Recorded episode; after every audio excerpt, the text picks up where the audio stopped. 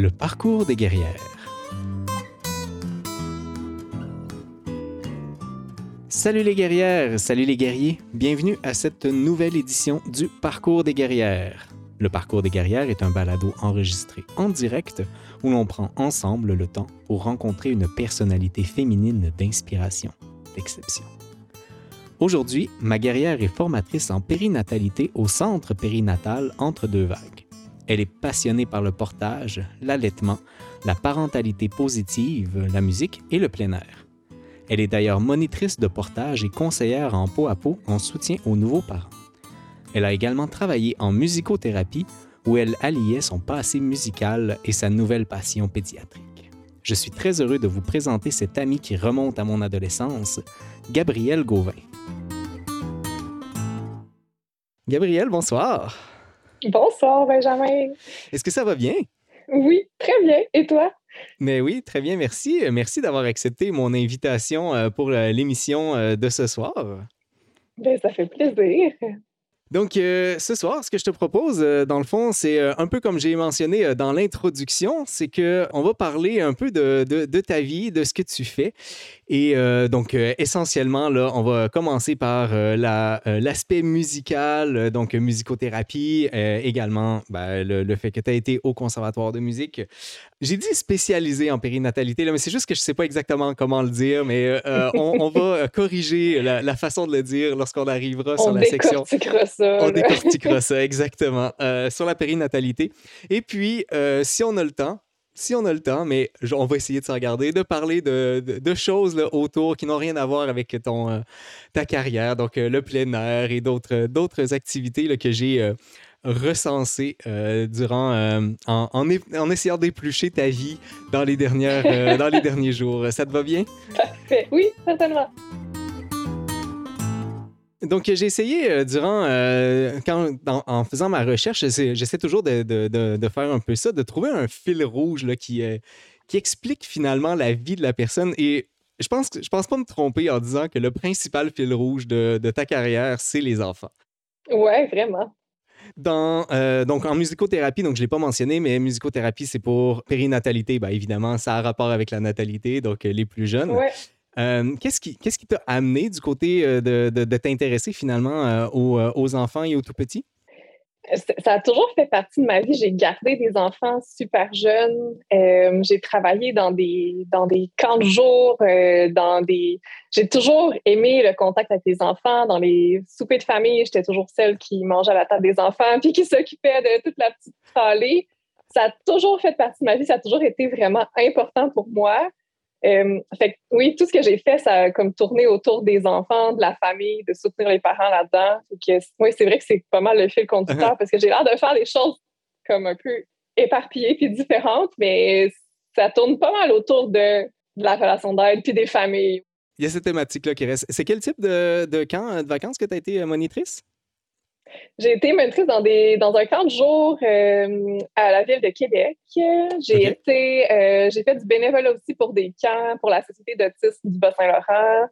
Euh, j'ai, ouais, ça ressemblait à ça, mon passé de camp. D'accord. Là, c'est peut-être une question là, vraiment peut-être un peu trop philosophique, là, auquel cas ben, on, on- on pourra aller dans, dans le plus concret, là, mais est-ce que tu as l'impression de recevoir euh, des enfants lorsque tu travailles avec eux? Ah ben oui, tellement, tellement. C'est parce que ça nous... euh, Moi, je suis une personne créative, tu sais, puis qui aime euh, un peu la... qui aime la spontanéité, qui aime les choses Mhm. euh, inattendues. Fait que, tu sais, je suis toujours servie, là, avec des enfants. Il y a toujours... Des fois, c'est dur, des fois, c'est... Ça, ça, ça vient chercher euh, toutes nos ressources, mais Mhm.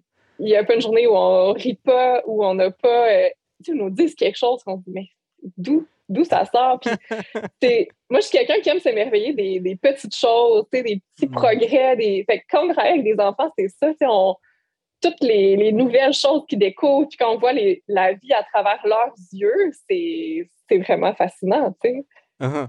Est-ce que tu as l'impression que chaque enfant a, a vraiment son, son univers à lui ou on, on réussit à reconnaître l'univers enfant finalement?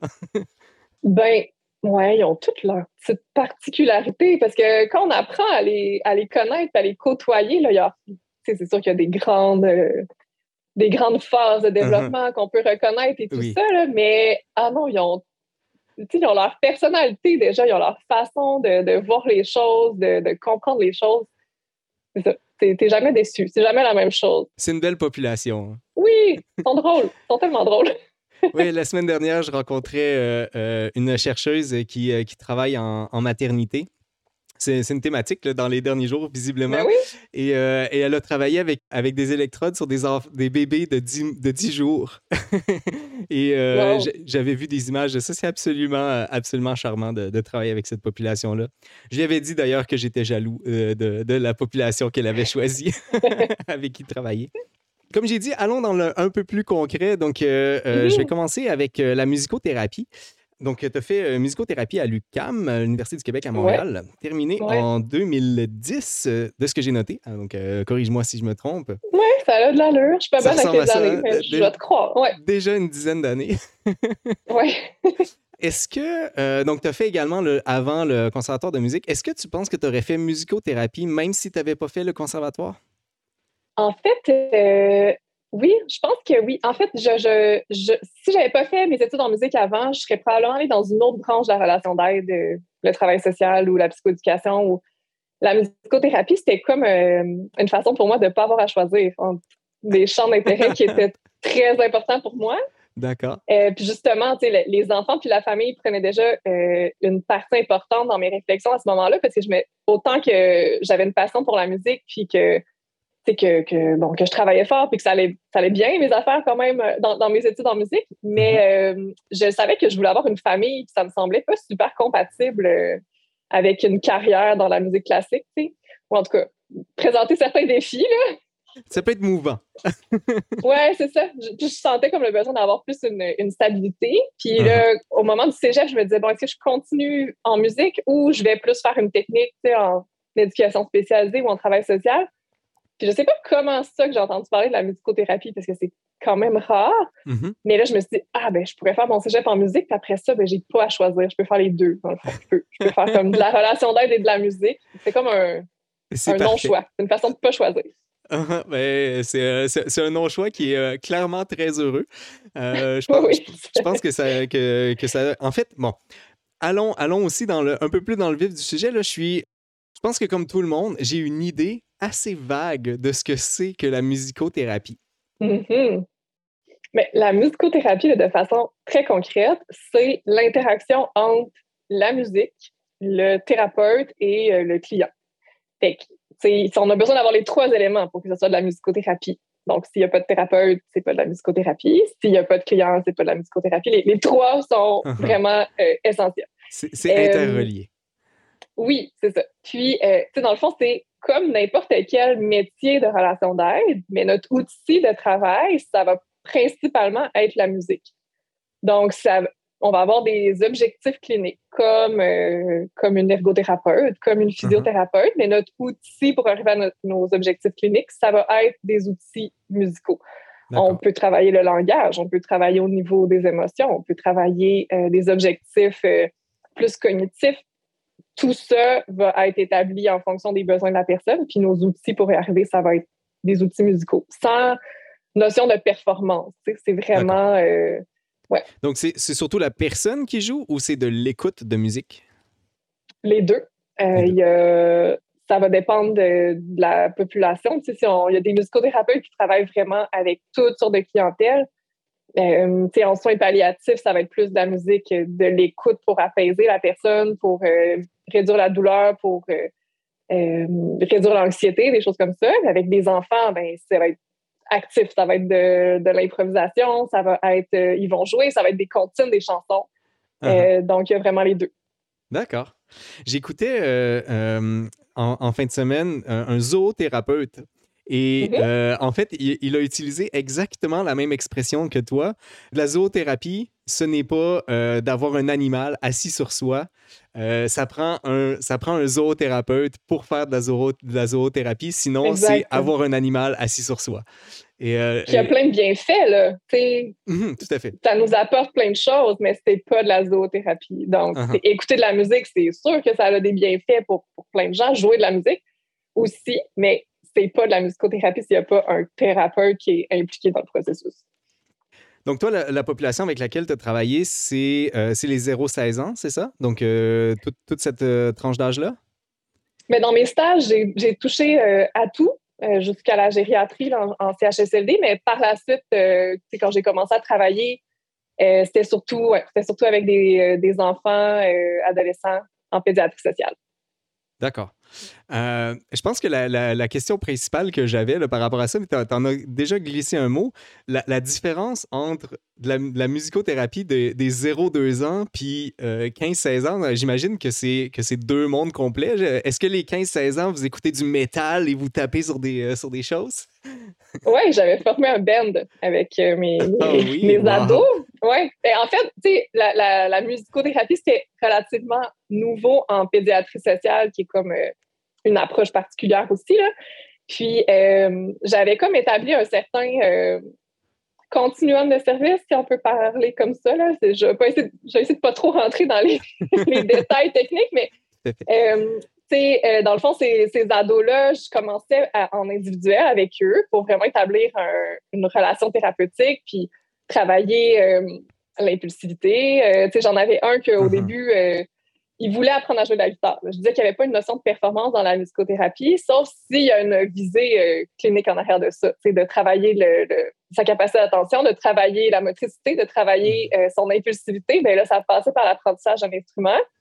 Puis au début, ben, il était capable de me dire quand il était sur le bord de péter sa coche. Fait qu'il m'a l'air donné en disant Là, je suis sur le bord de la lancer au bout de mes bras. Merci, je suis contente que tu me l'aies dit juste avant. Fait qu'on a travaillé ça individuellement. On n'aurait pas pu commencer tout de suite en groupe avec, euh, avec ces ados-là. Puis par la suite, on avait formé des petits groupes pour aller travailler là plus au niveau euh, des objectifs euh, des interactions sociales, puis de s'exprimer adéquatement dans un groupe. Puis après, bien là, je les accompagnais dans une école de musique pour être là, pour les soutenir. Mais là, c'était des années vraiment plus vers la communauté, fait comme de mhm. l'individuel au petit groupe à la communauté puis ils apprenaient avec un professeur. Là. Fait que mon coco qui lançait sa guitare au bout de 30 secondes, ben là, après il jouait de la basse dans un, dans un band avec d'autres ados, puis il faisait des spectacles. Puis, euh, uh-huh. Est-ce que tu sais s'il joue encore? Ben, je sais pas. Faudrait que je m'informe. si, si, jamais cette personne entend le, le balado, euh, eh, bien, eh bien, écrivez-nous. Il doit être comme tellement rendu grand puis vieux maintenant. Elle là là. Ben, euh, ben en fait, on lui souhaite qu'il continue ou qu'il ait continué. Parlant de continuer, est-ce que, est que tu continues la flûte un peu? Un peu. Là, dernièrement, moins. Euh, en revenant euh, dans ma région natale, du mhm. Bas-Saint-Laurent, j'avais repris l'orchestre pendant un bout de temps pour me permettre ben, d'avoir une soirée à l'extérieur de la maison, uh-huh. de, de, reprendre un peu la pratique aussi de la flûte. Euh, parce que moi, ce que j'aime, c'est jouer de la musique avec euh, d'autres personnes. Fait que la flûte, euh, autant que c'est un instrument pour lequel j'ai eu un coup de cœur, ben, tout ça chez moi, ça manque un peu, tu sais. Ça, uh-huh. manque, ça manque d'amis avec qui jouer. puis là, après ça, avec la pandémie, j'avais, j'avais arrêté, puis là, j'ai pas repris encore. Mais la musique continue toujours de faire, de faire partie de ma vie, si c'est sûr. J'avais enregistré quelques tracks de flûte pour un ami qui faisait un album. Tu sais, j'ai continué à faire des. Ouais, des petites gigs une fois de temps en temps pour, se, pour se faire plaisir. Oui, on m'a demandé dernièrement pour des funérailles, j'étais comme Oh là, ça fait longtemps que j'ai pas joué, je suis pas sûre. J'aurais besoin de m'y remettre. Euh. Écoute, euh, je t'emmène en périnatalité euh, un, peu plus, un, peu plus récent dans, dans, dans, ta carrière. Et bon, périnatalité, je pense qu'on peut essayer de, comprendre le terme euh, via son, son étymologie, là, périnatalité, qui semble dire vouloir dire autour de la natalité. Euh, est-ce, que, est que je me trompe dans mon intuition?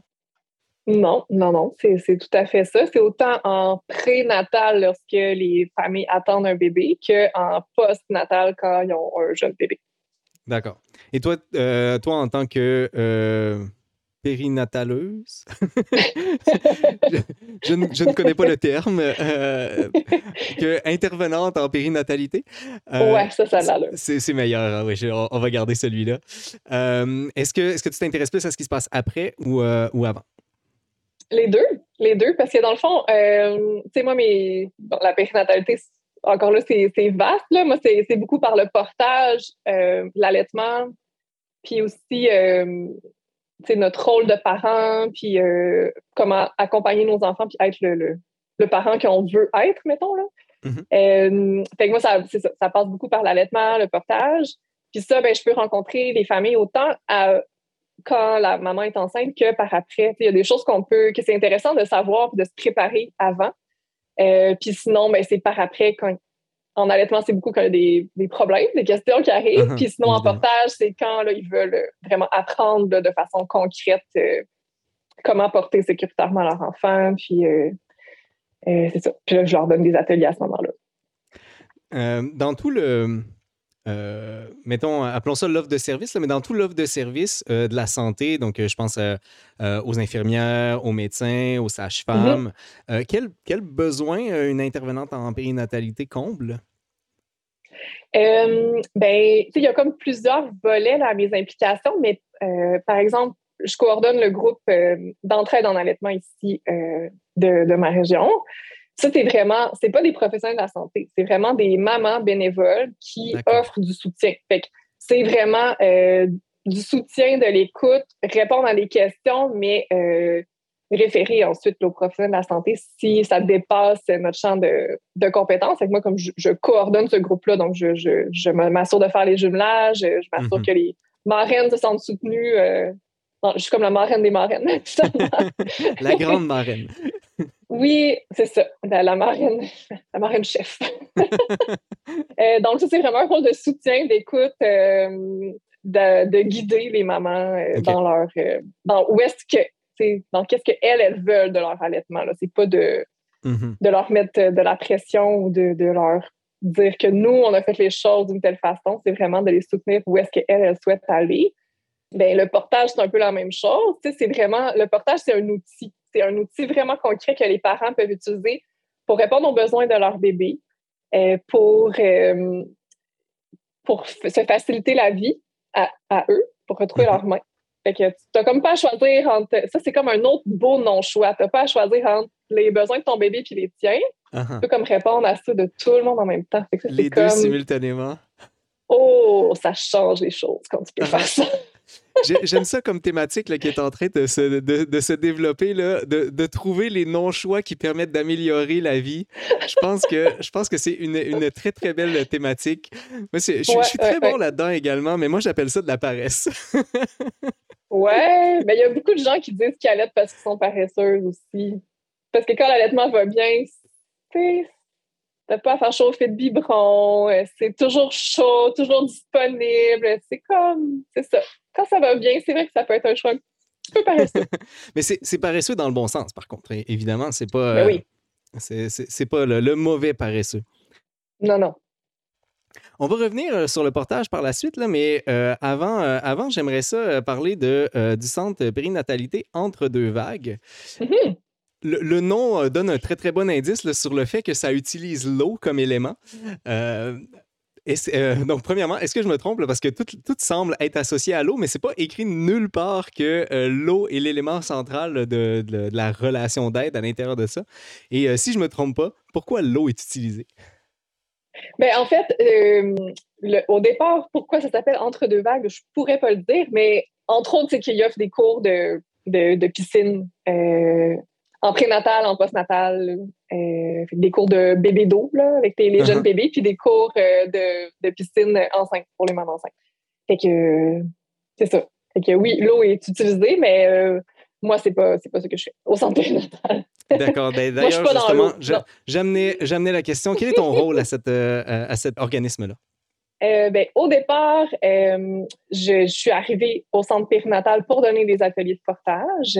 Mhm. Euh, puis ensuite, il y avait comme des besoins pour certains cours euh, pour les 0-6 euh, mois, 0-12 mois, donc certains cours maman-bébé que je me suis mis à faire. puis bah, il y a comme d'après ça d'autres cours qui se sont rajoutés au fur et à mesure.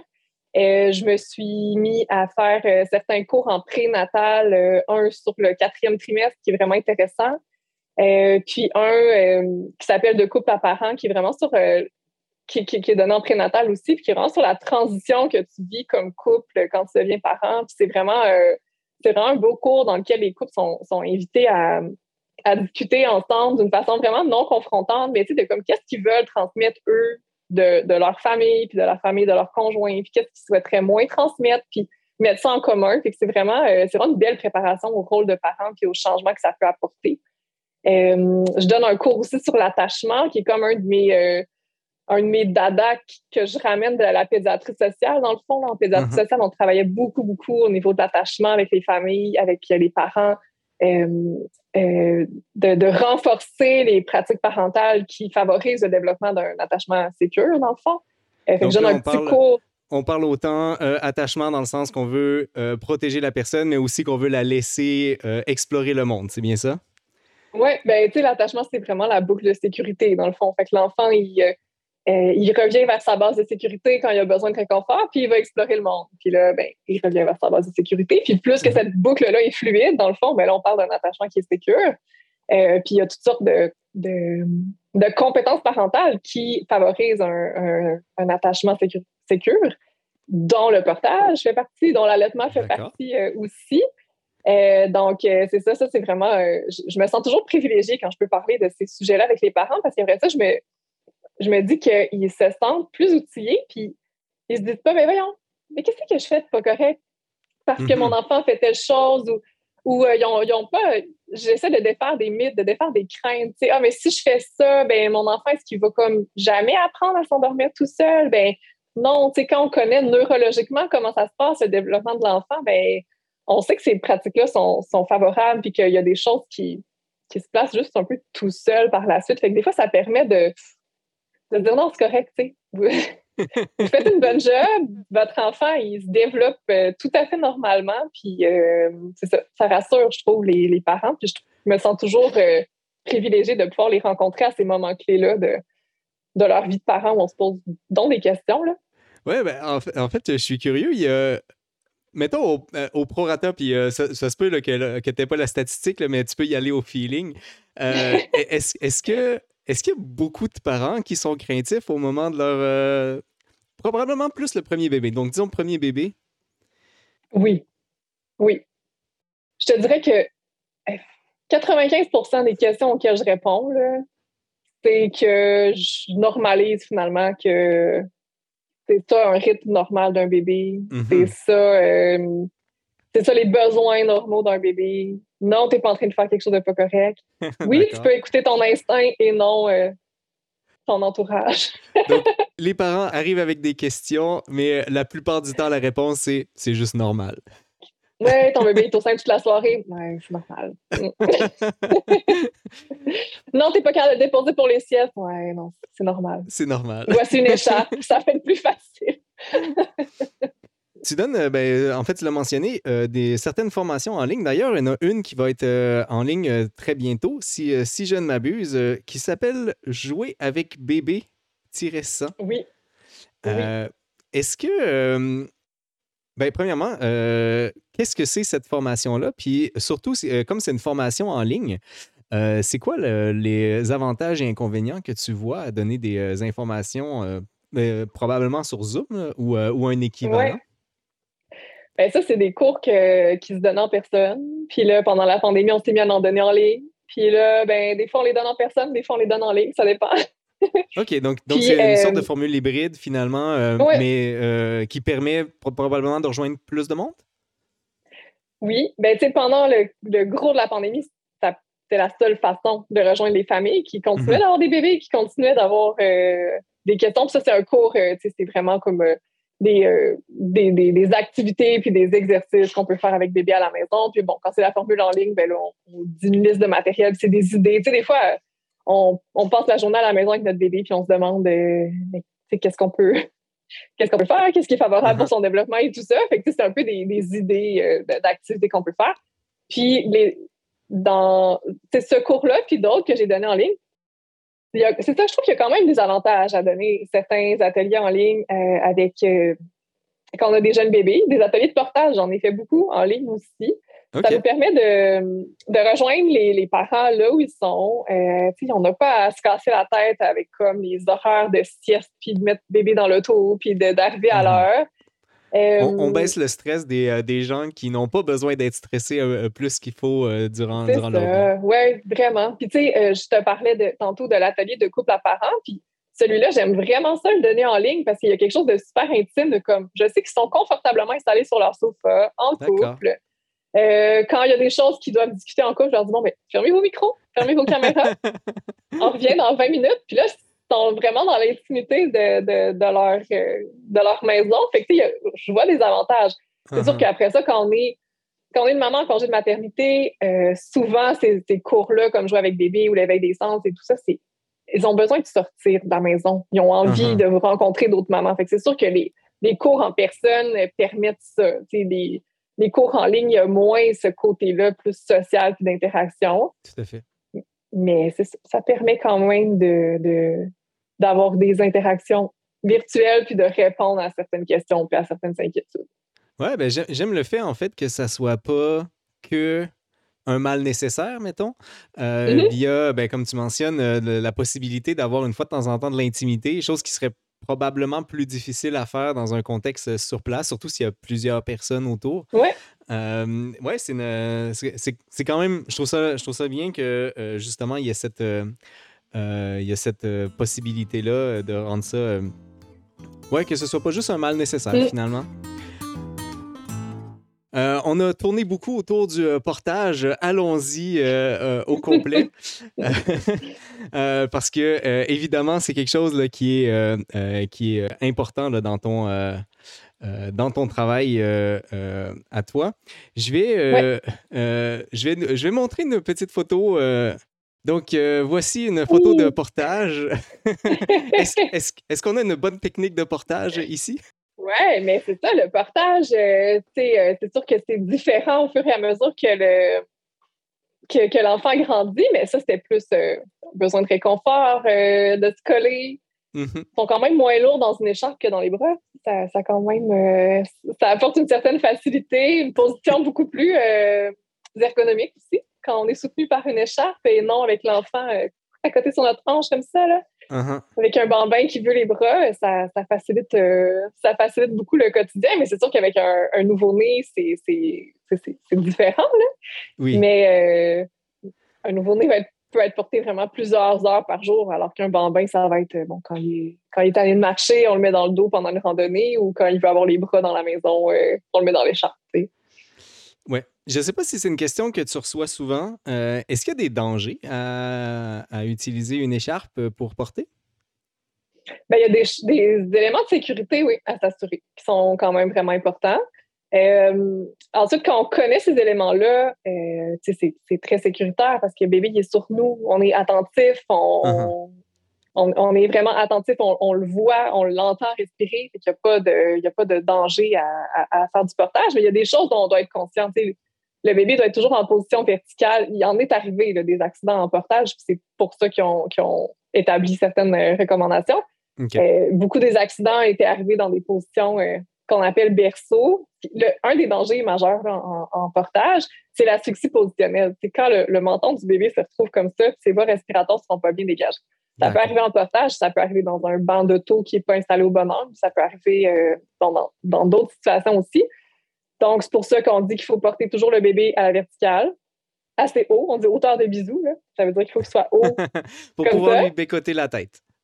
Donner un bisou sur la tête sans devoir se pencher trop. D'accord. Euh, position verticale, visage toujours dégagé, la tête toujours dégagée, rien qui, qui cache. Puis, uh-huh. on dit on passe un ou deux doigts entre son menton et sa poitrine. Comme ça, on est sûr que son menton il est comme relevé un peu, ses voies respiratoires sont dégagées. Puis ensuite, c'est la vigilance. Mais ça, c'est en tout temps avec un enfant. Là. De toute façon. Donc, si, si on respecte ces critères-là de sécurité, puis qu'on est vigilant, puis qu'on fait une, une, activité qui est sécuritaire euh, en portage, là, on dit ce qu'on on devrait être capable de le faire avec bébé dans nos bras. C'est juste que là, c'est un, soutien supplémentaire.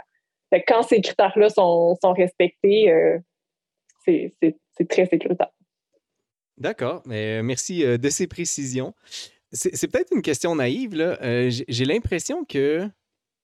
J'ai l'impression que ça. De, que je ne sais pas comment le dire correctement. je vais euh, rewind. Euh, j'ai comme l'impression que c'est un retour à ce que c'était avant le, portage en écharpe. Est-ce que je me trompe là-dessus ou c'est quelque chose de nouveau dans l'histoire de l'humanité?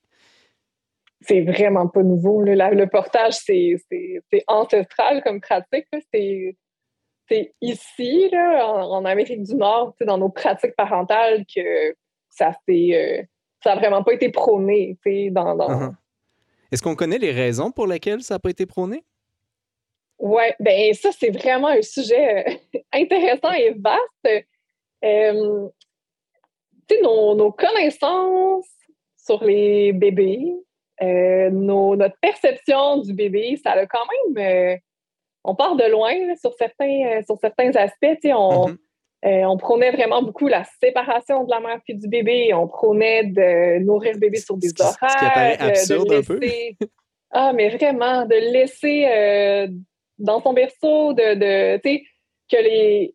On disait même que les bébés ne ressentaient pas la douleur. Là. On part vraiment de uh-huh. loin. Là. Fait que là, c'est comme un retour à comme, ben là, non, on sait un peu mieux euh, c'est quoi les besoins d'un nouveau-né? On sait que son besoin de réconfort puis de proximité physique est, très important et est valide. Il a mhm. été neuf mois dans notre ventre. Euh, c'est un petit bébé mammifère. Hein. Des fois, on, dans l'évolution, je pense que l'humain a donc voulu se distinguer des animaux, là, mais on est des petits bébés mammifères, puis leurs mhm. besoins n'ont pas beaucoup changé. Au, au, à l'échelle de l'évolution de l'espèce, notre mode de vie a changé beaucoup plus vite que le réel petit bébé mammifère. Lui, il n'a pas eu le temps de suivre cette évolution-là. ses besoins ne sont pas vraiment différents de, des petits bébés des cavernes, qui ont besoin de, proximité, qui ont besoin de se retrouver euh, collés sur leurs parents, parce que sinon, ben, les prédateurs vont les trouver. c'est comme un, un, retour à ça, on fait, il y a des recherches super intéressantes qui se font sur le pot à peau, puis tous les bienfaits du pot à peau après la naissance, dans les, dans les premiers temps de vie. Puis autant que c'est vraiment intéressant, autant, tu sais, qu'il faut vraiment qu'on fasse des études pour prouver que le bébé devrait être comme tout nu collé sur ses parents, vraiment. On uh-huh. a vraiment besoin de faire des études pour ça. Ça me semble logique quand même. Oui, ben que c'est l'environnement normal d'un nouveau-né. Uh-huh. C'est pour ça que je trouve que, que, que ça m'apparaît étrange. Je me demande à quel moment, euh, à quel moment dans l'humanité on, on, en est venu à penser que c'était plus normal de séparer la mère de l'enfant que euh, de les mettre ensemble. D'ailleurs, euh, outre l'aspect mettons, cognitif, là, euh, puis on, y reviendra tout de suite après au pot à pot. Euh, outre l'aspect cognitif, il y a aussi quelque chose de beau là-dedans là, qui, qui, ben apparaît étonnamment laid si on, si on retire ce lien-là. Euh, c'est étrange que l'humanité se soit dirigée dans cette direction-là et qu'on est obligé de réapprendre à, à, se, à, se, retourner finalement vers quelque chose qui, qui semble être plus naturel que l'inverse. Ben oui. Puis, dans les cultures, on n'a pas perdu ça, là. Il n'y en a pas de monitrice de portage puis de marraine d'allaitement, c'est une connaissance, euh, ben c'est pas nécessaire, là, tu sais, t'apprends à porter de, de, de, ta, mère et de ta grand-mère, puis t'as vu tout le monde allaiter, t'as pas besoin d'appeler euh, une marraine que tu connais pas, là, tu uh-huh. t'es là les, les, connaissances, mais nous, on a comme besoin de, de se réapproprier ça, puis de le, de le normaliser puis de comme de l'intégrer dans notre mode de vie où euh, c'est sûr que dans les sociétés plus euh, traditionnelles, ben, le bébé est dans le dos pendant que tu fais du travail euh, bon, plus manuel, mais là, nous, notre travail est tellement spécialisé que notre bébé, tu mm-hmm. tu peux pas avoir bébé dans le dos quand tu travailles dans une banque, par exemple. Mm-hmm. c'est tout ça, c'est tout notre mode de vie qui est comme un peu dissocié de, des besoins réels des petits bébés mammifères. Je comprends. Euh, bien, en tout cas, merci, euh, merci d'aider euh, l'humanité à retrouver ses, ses marques. ses instincts. Ses instincts, exact. Mm. tu mentionnais le pot à pot. je, vais, je vais lire la, la, définition qui est donnée à l'INPE. Euh, le pot est une pratique de soins d'abord mise en place et recommandée pour les enfants prématurés. À force d'étudier mhm. les effets bénéfiques de cette pratique sur les stabilisations de l'enfant et sur son cerveau en développement, de nombreux chercheurs ont observé que les nouveau-nés à terme et en santé en bénéficient tout autant. Euh, ben donc, euh, le pot à pot, dans le fond, qu'est-ce que, qu'est-ce que ça consiste? En, parce qu'on comprend là, que c'est qu'il y ait un contact de peau à peau, mais encore une fois, ça m'apparaît tellement naturel. Euh, qu'est-ce qui est différent dans la pratique du peau à peau versus ce que spontanément on va faire quand on a un bébé? Oui, bien spontanément, c'est ça qu'on va faire. C'est du peau à peau, mais c'est plus euh, dans les accouchements qui étaient dans les, dans les hôpitaux et tout ça, ben quand dès que le bébé naissait, on, le prenait, on le nettoyait, on l'emmaillotait, puis là, après ça, on le mettait dans, les bras de la mère. Mais maintenant, dans tous les hôpitaux, quand l'accouchement se passe bien, puis même dans les césariennes, lorsque c'est possible, euh, tout de suite, on va mettre le bébé sur la poitrine de la mère. Donc, le bébé est nu, la mère a, euh, une, euh, la poitrine nue aussi. Et puis, on recouvre le bébé seulement d'une couverture. Puis là, il y a d'autres, c'est encore comme en portage, il y a des points de sécurité à, s'assurer que le bébé est vertical, que ses voies respiratoires sont bien dégagées, que sa coloration est normale, qu'il respire bien, tout ça. Puis, on doit le, premier pot à peau, ça devrait être au moins deux heures suite à la naissance que le bébé est en pot à peau. Deux heures ou jusqu'à la première tétée. Il y a comme, il n'y a pas de presse. même souvent, quand il y a des soins à faire sur le bébé, la plupart, ils sont capables de le faire quand même en pot à peau. Uh-huh. Et même quand la mère va moins bien, qu'il y a une hémorragie ou quelque chose après euh, l'accouchement, euh, c'est tout indiqué de laisser quand même le bébé en pot à peau parce qu'il y a des bienfaits autant pour la santé de la mère que pour la santé du bébé. C'est ce mhm. qui permet la libération normale des hormones après un accouchement. C'est biologiquement, c'est comme ça que ça devrait se passer. le bébé, il sature mieux, il respire mieux, il garde mieux sa température. La mère, son utérus contracte mieux, le placenta est, est expulsé plus facilement, il y a moins d'hémorragie. Ça favorise toutes les hormones en lien avec la lactation, évidemment. Euh, puis de continuer à faire du pot à peau, euh, pas juste le premier deux heures, mais dans les premières heures de vie, les premiers jours de vie, même les premiers mois de vie, euh, c'est super important et bénéfique. ils ont découvert que encore là, ils ont découvert. Ils ont fait des études sur des choses qui sont très instinctives. Là, oui, exact. mais que la poitrine de la mère qui allait a des capacités thermorégulatrices. Donc, c'est capable de réchauffer le bébé si on a besoin, mais c'est capable aussi de le refroidir s'il fait de la fièvre. Fait quand nos bébés font de la fièvre, c'est vraiment euh, une, pratique très aidante que de faire du pot à pot. Ils ont même pu voir que les J'avoue que ça, c'est moins intuitif, par contre. Oui, parce qu'on a peur de leur donner trop chaud, mais nous, on ne fait mhm. pas de fièvre. Fait qu'on, c'est ça, c'est thermorégulateur. Ah, ça ne fait pas juste réchauffer. D'accord. Ils ont même pu voir que, mettons, sur des jumeaux prématurés, les deux seins de la mère pouvaient agir de façon indépendante. Fait que si un avait besoin d'être réchauffé, ça réchauffait, et l'autre, ça pouvait le refroidir s'il faisait une fièvre. C'est capoté, là. Wow! Ouais! c'est vraiment, vraiment impressionnant. ouais! Je pense que spontanément, quand on pense au pot à pot, en tout cas, euh, la, façon que tu le, que tu le décris, on, imagine spontanément, je pense, une mère avec son bébé.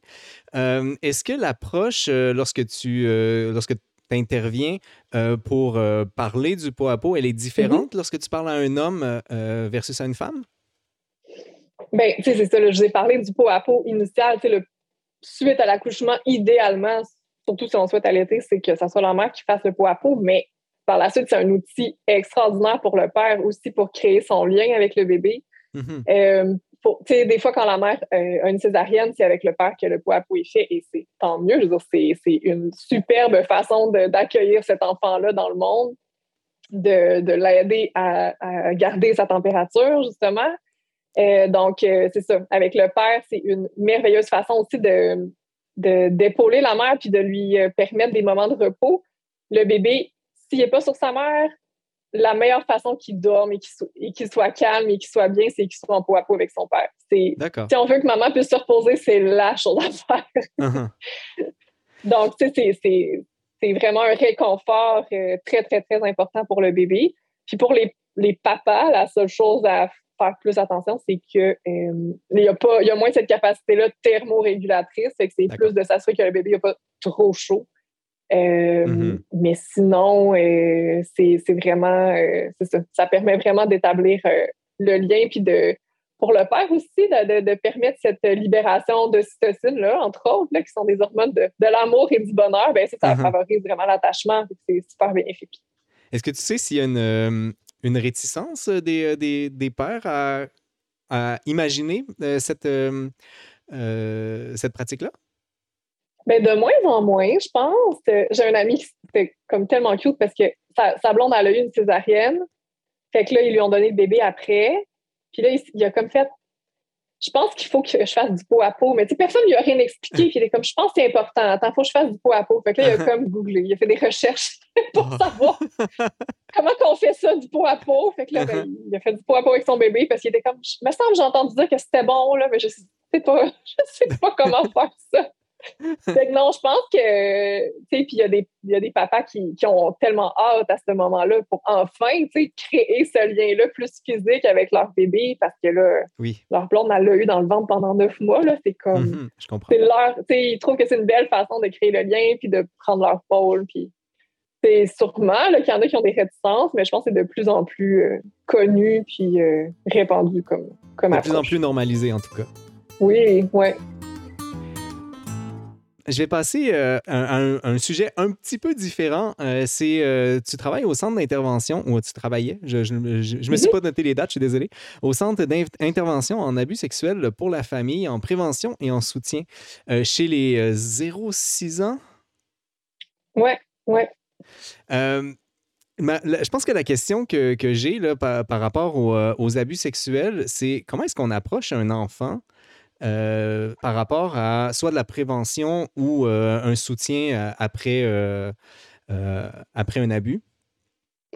Oui, c'est un, hein, un sujet pas, pas évident, mais dans le fond, j'ai travaillé là comme contractuel pour animer différents groupes, donc des groupes de thérapie avec des enfants un peu plus vieux qui avaient, qui avaient vécu des abus sexuels, donc qui avaient fait des dévoilements, qu'on il y avait bon, toutes les procédures euh, judiciaires euh, en cours. Mm-hmm. Et euh, il, y il, y avait des groupes aussi de prévention. Fait que, tu disais 0-6 ans, mais en fait, les groupes de prévention, c'est comme peut-être 3-5 ans, puis les groupes de thérapie, c'est un peu plus vieux. Là. puis pour les groupes de prévention, c'était des enfants qui étaient qu'on soupçonnait peut-être qu'il y avait eu un abus sexuel, mais qu'il n'y avait pas eu de dévoilement parce qu'ils étaient, il était jeunes ou il n'y avait pas nécessairement le vocabulaire pour le dire et tout ça. Mm-hmm. Puis, ou sinon, qui étaient dans des milieux plus à risque. Tu sais, qu'ils ont des grands frères ou grandes sœurs qui quelqu'un de l'entourage, disons, a fait un abus sexuel ou des enfants qui avaient pu avoir des, euh, gestes euh, inappropriés. Donc, euh, ces enfants-là, ben, on, veut, on veut travailler en prévention. Fait que c'est beaucoup de l'éducation sur, les, sur les parties du corps. Une, grosse partie de notre travail, c'est que c'est de, de savoir nommer les parties du corps et toutes les parties du corps par leur vrai nom. On leur disait que c'était une façon de, respecter notre corps que de nommer euh, nos organes génitaux par leur vrai nom. Hein, de Et non pas, par euh, des. Euh, ben, c'est toutes sortes de, mots farfelus, puis que ça permettait aussi à tous les adultes autour, ben, que si, si l'enfant il, te fait un dévoilement, là, ben, tu catches tout de suite, là, parce qu'il a utilisé les bons termes. Il n'a pas uh-huh. utilisé des affaires que tu dis que c'est. Qu'est-ce qu'il veut dire exactement? Non, quand on parle des vrais termes, c'est une façon de protéger l'enfant, c'est une façon. Puis les groupes euh, en prévention, c'était parents-enfants. OK. C'était, c'était vraiment les deux. Pour être, pour avoir des outils pour être le plus protégeant possible pour son enfant, puis pour l'éducation sexuelle, que tout le monde utilise les mêmes, les mêmes termes. Puis on parlait aux enfants dans des termes très simples, euh, mais que, tu sais, quand ça fait non à l'intérieur d'eux, ils ont le droit de dire non. Puis on fait des jeux de rôle euh, pour euh, on parle de la bulle, par exemple. C'est que quand tu veux pas qu'un ami ou qu'une personne soit dans ta bulle, tu as le droit de dire non. Si, euh, si quelqu'un te touche d'une façon que ça te fait non à l'intérieur, tu peux dire non. c'est vraiment des choses très simples comme ça pour les enfants. des apprentissages, en fait, que tous les enfants pourraient et devraient faire, selon moi. L'internalisation de, du consentement, finalement. Ben oui, tout à fait, tout à fait. Mhm. Puis on leur expliquait que euh, les seules personnes qui pouvaient euh, regarder ou toucher leur partie intime, ben, c'était leurs parents ou des médecins pour leur donner des soins, pas parce que ça leur tentait. Puis, je pense que c'est un message qui passe de plus en plus parce que moi, j'ai déjà eu à consulter pour mon garçon, puis la médecin euh, était vraiment excellente, puis elle lui a dit Là, je vais devoir regarder dans ta couche et je peux le faire parce que maman est avec moi et qu'elle m'en donne la permission. J'avais trouvé ça vraiment bon parce qu'il était tout jeune, mon garçon, mais elle avait vraiment pris le temps de le dire. Uh-huh c'est pas tout le monde encore, je pense, qu'il le fait. Mais je me disais, c'est parce que c'est pas je suis un médecin, j'ai le droit. C'est uh-huh.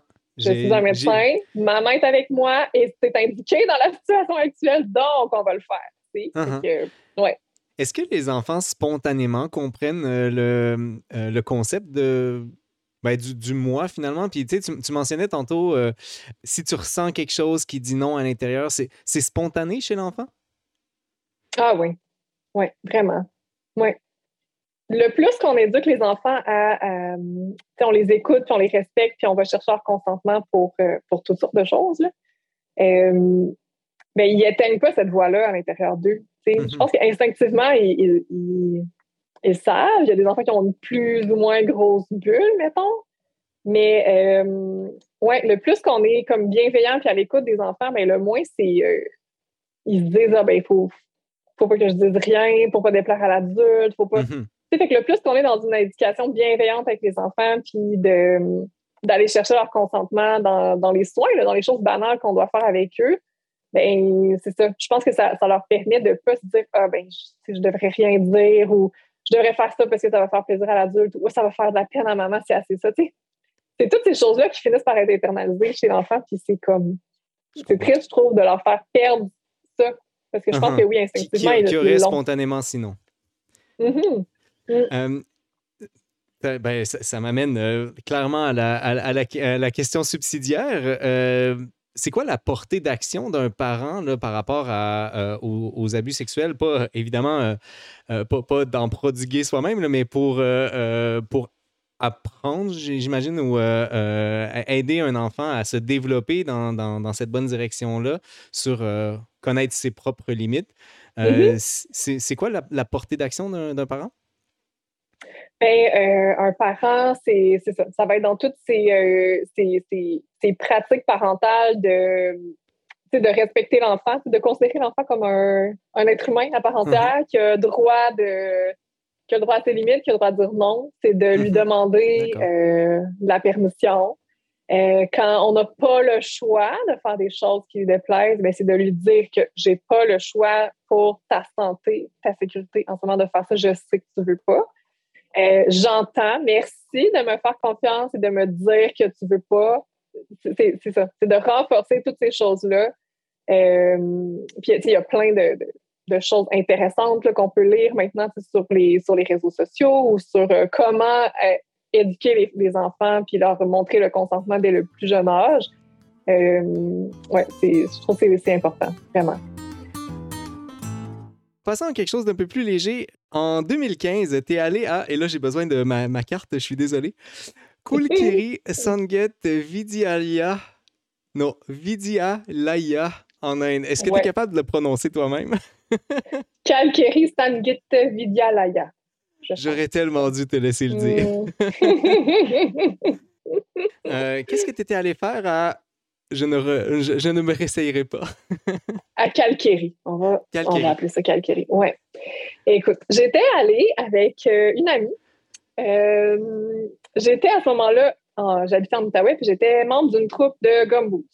D'accord. Et puis, avec une amie de ma troupe, on était parti euh, donner des ateliers de percussion corporelle à cette école-là, qui est une école de l'organisme Jeunes musiciens du monde. puis, j'avais, j'avais vu déjà un film sur cette école-là, et euh, puis j'étais fascinée, puis ben, j'avais, j'avais vraiment un intérêt de, de, voyager en Inde aussi. Puis c'est une amie uh-huh. qui avait déjà voyagé plusieurs fois en Inde. Puis à un moment donné, j'ai dit là, je veux que tu m'emmènes en Inde. Je veux qu'on, je veux qu'on fasse quelque chose. Puis là, elle se disait, faut pas qu'on parte juste tac-tac de même. Il faut qu'on ait un projet. Il faut qu'on aille faire quelque chose. Euh, donc, euh, c'est ça. On avait approché cette école-là. Et puis, euh, donc, on donnait, on faisait du bénévolat de toutes sortes de façons. Elle est infirmière, donc euh, elle, elle, donnait de, des soins aux enfants au dispensaire, puis on donnait aussi des ateliers de percussion corporelle, puis sinon, ben, je faisais toutes sortes d'autres choses à l'école pour aider. Euh, puis, ouais, puis elle présente auprès des enfants. C'est vraiment toute une expérience. Quand euh, euh, j'avais eu une invitée qui était allée en Inde, mais en fait, j'ai entendu ça sur, euh, sur plusieurs personnes. L'Inde, c'est on aime ou on n'aime pas. Est-ce que tu as eu ce sentiment-là aussi de soit tu as adoré ou soit tu as détesté? moi, j'ai adoré, vraiment. mais parce que je comprends vraiment comment on peut pas aimer ça. Parce que c'est comme un peu le chaos. C'est vraiment loin de, de, de nos façons de faire ici. Uh-huh. Mais moi, j'étais vraiment là dans une optique de je comprends pas vraiment ce qui se passe, je comprends pas vraiment comment ça se passe. J'essaierai pas. pas, j'essayais pas de comprendre. je veux dire, je parlais aux gens, puis euh, j'étais curieuse, mais juste comme parce qu'on peut facilement se dire, ben voyons, comment ça que ça marche de même? Ben voyons donc, le train, il arrivera pas à l'heure. Ben voyons donc. Mais tu sais, comme quand, quand tu n'es pas avec une optique de ben voyons donc, mais juste comme OK, je comprends pas. Je comprends pas. Acceptons. Mais c'est correct. donc, donc, si on est un peu sensible sur, euh, euh, sur l'ordre, ça peut être difficile, Line, c'est ça? Ben, sur l'ordre, sur la bulle, euh, c'est quelque ah. chose, là. Il y a beaucoup, beaucoup, beaucoup de monde. Euh, ça, peut, ça peut être vraiment insécurisant parce que quand on est habitué que les choses fonctionnent d'une certaine façon puis que c'est assez carré, assez rodé, euh, c'est autre chose. J'ai entendu aussi que l'odeur était particulière. Ouais. Oui, oui, il fait chaud, euh, c'est humide, il y a beaucoup de monde, les conditions d'hygiène sont, sont différentes. donc, oui, dans les grosses villes, ça peut être. puis les conditions de, vie des gens. Ça peut être vraiment un, choc euh, pour quelqu'un de, voir des gens dans cette situation-là. Uh-huh. Mais somme toute, ça a été un voyage qui t'a plu, c'est ça? Tu as, fait partie de, ceux qui, aiment l'Inde, finalement. Oui, j'ai vraiment aimé ça. j'ai vraiment, vraiment aimé ça. Puis moi, j'étais dans un. Ce, village-là, c'était vraiment comme au fin fond de la jungle. Il y avait des, il y avait des singes là, euh, qui me regardaient prendre ma douche avec un seau. Là. Des fois, je me disais, mon Dieu, je suis dans un univers euh, parallèle. J'arrivais dans ma petite hutte, puis là, les singes, j'avais comme foutu le bordel. Uh-huh. Puis là, j'avais comme un moment de comme Ah! Comme ça, je me disais, eh non, mais attends, là. C'est la pire chose qui m'est arrivée aujourd'hui. C'est des singes qui ont foutu le bordel dans ma hutte. C'est capoté, là. Voyons, je vivais pas ça à Gatineau, là. non, c'est ça. Fait que je, prenais tout le temps un pas de recul, j'étais comme, ah non, mais c'est fou. C'est fou d'être en train de vivre ça, là. Euh, je, peux, je peux bien imaginer. Et en plus, ça fait une histoire succulente à raconter après. J'ai même vu un petit garçon un matin qui est arrivé avec un t-shirt de Lucar. Hein? Lucar, qui est l'Université du Québec à Rimouski. D'accord. J'étais comme, ben voyons donc, comment ça, je vois un t-shirt de Lucar en plein milieu de l'Inde? C'est une école, il y a beaucoup de bénévoles du Québec. Donc, je peux imaginer comment le t-shirt s'est rendu là. Mais quand même, t'as comme euh, un... C'était un local qui avait le, T-shirt, c'est ça? Oui, oui, un enfant indien. Ouais. D'accord. ouais, ouais. Bon, je veux pas trop sauter du, euh, du coq à l'âne, euh, parce, mais, mais tu as fait beaucoup de choses dans ta vie. et donc, est-ce que tu as des plans à court, moyen et long terme dans, dans, ta vie? Ben oui, toujours, toujours plein. Ben, dans le fond, en ce moment, je fais aussi euh, beaucoup d'accompagnement euh, en deuil périnatal, euh, au centre périnatal. fait que ça, c'est sûr que c'est quelque chose qui me, qui, qui me, comment je dirais ça, c'est comme tout mon background en relation d'aide mm-hmm. qui me permet d'accompagner les familles qui vivent ces moments super difficiles-là. Puis je me sens vraiment à ma place quand je le fais. ça fait toujours bizarre de dire que j'aime faire ça, mais j'aime faire ça dans le sens où j'aime pas que les gens aient vécu des choses aussi difficiles, mais mm-hmm. j'aime euh, offrir ce soutien-là aux familles. Puis je me sens toujours euh, privilégiée qu'on me fasse confiance pour me raconter euh, leur histoire. Donc, ça, c'est sûr que c'est quelque chose que je veux développer plus puis continuer de me former dans ça parce que ça, ça m'intéresse vraiment beaucoup. j'ai des, des idées, oui, de je me dis, je fais tellement de choses qui sont comme, c'est un peu hétéroclite, mais en même temps, ça se recoupe tout. Je me dis, est-ce qu'il y aurait une façon que je, je regroupe tout ça dans une seule et même chose? Un grand projet qui réunit ta vie d'un coup. Oui. Oh. oui. Ouais, ça, ça serait bien. Parce que c'est tout connexe, mais tu sais, uh-huh. j'ai un contrat pour le, pour le centre périnatal. Puis j'ai euh, ma pratique euh, comme privée, si on veut, de maîtrise de portage. Puis je coordonne le groupe d'entraînement en allaitement. C'est comme une autre chose. Mais en fait, c'est tout de la périnatalité. C'est tout un peu la même chose, mais de façon un peu éparpillée. Fait que si j'arrivais à tout merger ça ensemble, ça, ça serait comme. Ça serait le fun. Je sais pas encore quelle forme ça prendra, mais ouais. Serait eh ça l'objectif dans les prochains temps. Quelqu'un qui entend entend l'appel ce soir pourra peut-être euh, euh, pourra peut-être t'écrire et euh, qui sait développer un projet unificateur. ouais, ouais, unifier ma vie. Est-ce que quelqu'un unifie ma vie? Euh, merci, euh, merci beaucoup, Gabriel, euh, d'avoir passé cette heure avec moi. Je, suis en train de te prendre un peu plus de temps que prévu. J'espère que tu ne m'en voudras pas. Je pense que mon garçon dort, c'est correct. c'est parfait, on peut, prendre, on peut prendre un peu plus de temps. est-ce que tu est as un mot, quelque, quelque, chose que tu voudrais mentionner? Moi, je, je, sais que je voulais rappeler aux gens qui avaient la formation Jouer avec bébé, si jamais ça les intéresse. je pense que les inscriptions sont encore ouvertes. Je ne me trompe pas? Oui, oui, ça devrait. Puis euh, je, suis toujours disponible pour donner des, euh, des ateliers de portage aussi ou euh, introduction sur le pot à pot pour des gens qui, qui attendent un bébé. Puis avec la pandémie, j'ai développé des bonnes capacités à faire des ateliers en ligne. Ça aussi, c'est un autre avantage des ateliers en ligne. Peu importe où les gens sont, j'ai donné des ateliers de comme Sudbury à Gatineau, au Nouveau-Brunswick. la distance n'a plus d'importance. partout, partout. Oui. prends quand même le temps de mettre euh, dans, le, dans le chat euh, le lien vers euh, Jouer avec bébé et je vais mettre aussi les liens de Entre Vagues, INPE, ainsi que ton Facebook, Gabriel Portage, que je vais mettre dans la, la description Facebook, ainsi que celle du podcast. Merci encore, Gabriel. Ça m'a fait grand, grand, grand plaisir de revoir une ancienne amie euh, avec, moi, euh, avec moi ce soir. Ça a été vraiment charmant de te rencontrer. Merci à toi, c'était le fun. Vraiment.